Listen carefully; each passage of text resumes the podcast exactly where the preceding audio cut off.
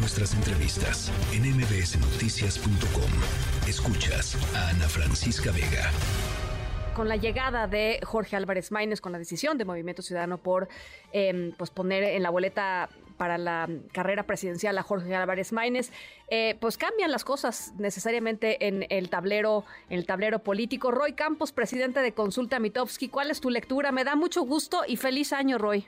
Igualmente, Ana Federica. Oye, dos cosas. ¿eh? El sábado fue un, movimiento importante para la boleta, es no independientes. O sea, ya, ya quitemos el cuadrito independiente. Eso fue el 6.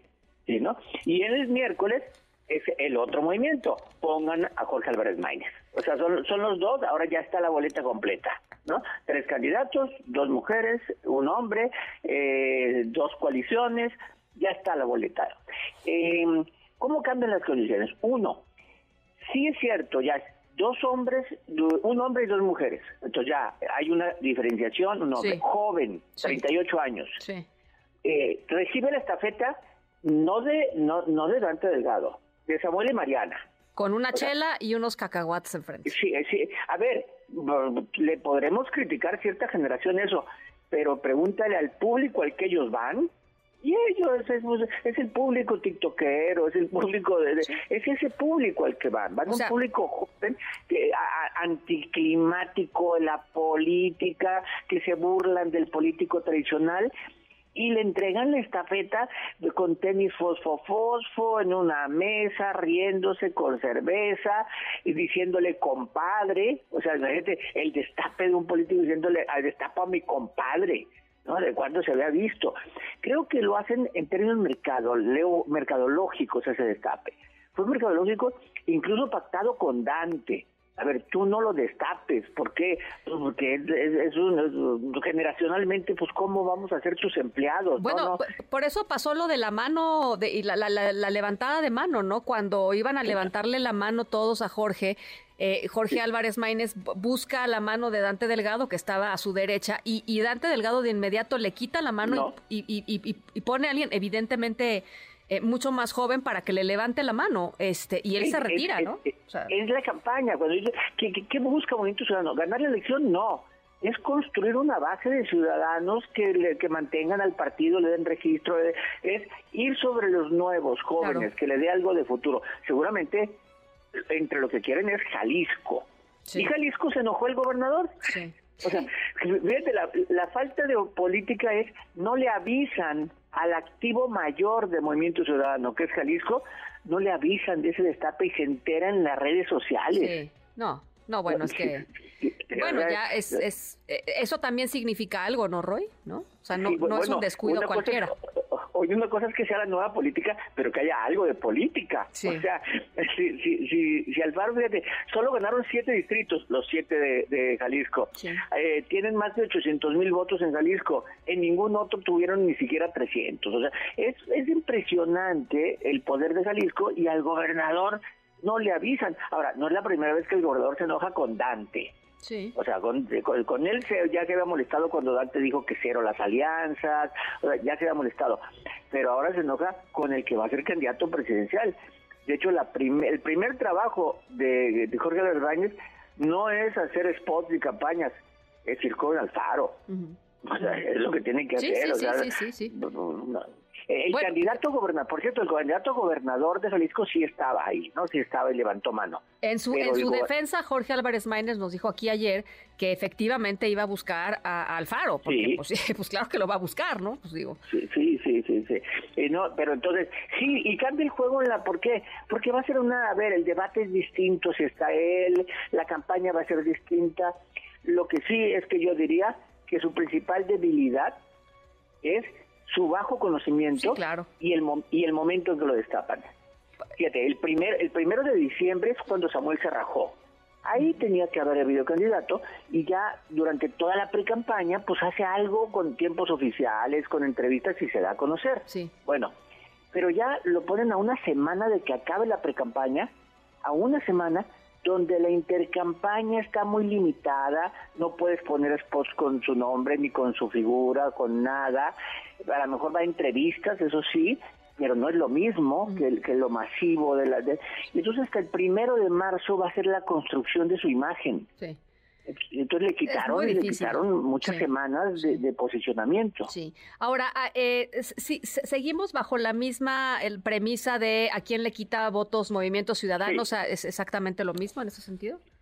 Sí, sí, es, la misma duda y que, ojo, no hay una conclusión, o sea, nadie puede decirlo. Efectivamente, los que querían la alianza total en contra dicen, no, divides a la oposición, no, no, no es tan fácil, ¿por qué?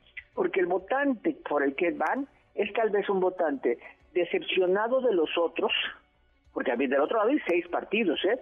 decepcionados de todos los otros, no les gusta López Obrador, pero tampoco les gusta el PAN y el PRI.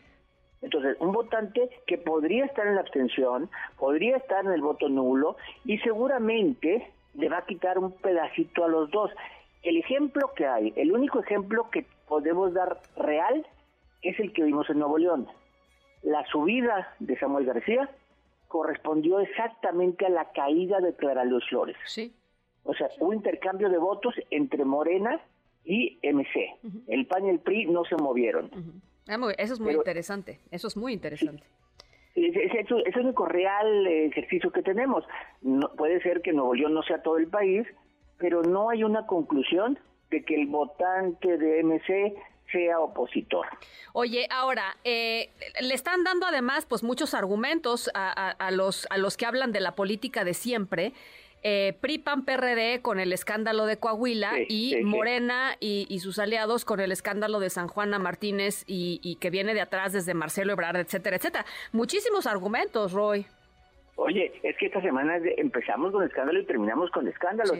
Muchos escándalos después de tres semanas, pero empezamos con lo de Ernestina Godoy, el nuevo fiscal, ¿no? Por ahí. Pero luego al PAN, al PAN, PRI, PRD les pega lo de Coahuila ¿Qué necesidad tienen, Xochitl, ya criticándolos a ellos mismos, ellos peleándose entre ellos, cuando tendrían que estar en campaña? A, Claudia le pega en dos vertientes, la de investigación de latinos sobre, sobre el amigo de, los hijos de, López Obrador. El hijo, el hijo chico, ¿no?, de, López Obrador. Sí, eh, siendo el que le dicen Bobby, y por el otro lado, en la jornada, fíjate, uno en Latinos, que es un medio opositor, y otro en la jornada, que es un medio oficialista, donde San Juana publica y acusa de que le querían cobrar dinero para la campaña. De alguna manera, todos ligados a escándalos. Efectivamente, eso no por fuerza decir, ah, pues todos se van a ir por MC, pero pues sí, digamos que es el tipo de votante que MC busca, aquel que dice, esto es la vieja política y aquí estamos los jóvenes. Y, y, otra de las, no sé qué opinas tú, pero otras de las posibles consecuencias es eh, pues que aumente también la gente que decide no ir a votar, porque dice, qué porquería. ¿no? Sí, sí, sí que es sobre el que va MC perfectamente. Ahora, no va, para mí, mi previsión en este momento es que la participación no va a subir. Ha, ha sido 63% en las últimas dos elecciones presidenciales. Para mí va a bajar, va a estar por el orden de 60, ¿no? Eh, ¿Por qué? Porque en las últimas 18 elecciones de gobernador en promedio ha bajado cinco puntos la preferencia electoral, la, participación ciudadana. Entonces la tendencia no es que esté creciendo, sino está bajando la participación. Entonces yo creo que vamos a andar por el orden de 60%. Ahora, eh, el presidente y su papel en este arranque de año, eh, Roy. Mira, eh, bueno, es bien importante, es bien importante. De hecho, había solo tres, tres, como decía, protagonistas de la campaña eran las dos candidatas y López Obrador. No, aunque no estuviera en la boleta, era protagonista de la campaña. Hoy ya hay cuatro con Álvarez Maínez. Ahora, viene un periodo de intercampaña. El próximo viernes 19 inicia la, intercampaña. Entonces, están limitados los partidos, los candidatos. El presidente no. El presidente va a seguir haciendo campaña. Y va a seguir, ¿qué digo? Es, el presidente no va a pedir voto. Eso olvidémonos. Pero va a construir narrativa. Sí, no tiene. ¿no? Sí, sí. Sí. es construir. Y la narrativa es lo que, una campaña es la narrativa. Entonces, desde el momento en que dice voy a entregar la estafeta a una mujer de alto nivel académico, comprometida con la transformación, pues no está pidiendo el voto, pero está creando narrativa. Sí, sí. Entonces, pues sí, es muy importante el presidente. A ver, eh, bueno, pues las próximas semanas serán importantes para ver cómo se va posicionando Álvarez Maínez. ¿Algo más que te parezca importante eh, ¿se, va a poder sacudir Xochitl esto de PRI-PAN PRD Coahuila? No, yo no, yo creo que simplemente lo que yo digo es que necesidad. Cuando están terminando la pre-campaña, cuando tendrían que estar en la crítica de gobierno, son, son de oposición, están justificando por qué enseñé un documento, por qué pedí un registro civil, o sea, están perdiendo el tiempo. Entonces, los que necesitan, el recurso que más necesita la oposición hoy es tiempo, porque van muy abajo y les quedan menos de 20 semanas para que acabe la campaña.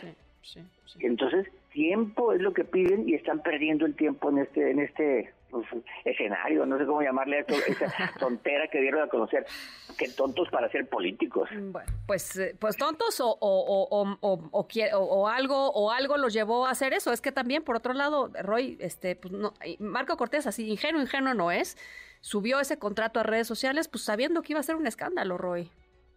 Pues, bueno, y si lo hizo, que, a ver, pues a quién le preguntó, ¿no? Tiene estrategias, es decir, hace un escándalo sobre la campaña de Xochitl Hidalgo, su campaña presidencial. Así es, así es. ¿Es absurdo?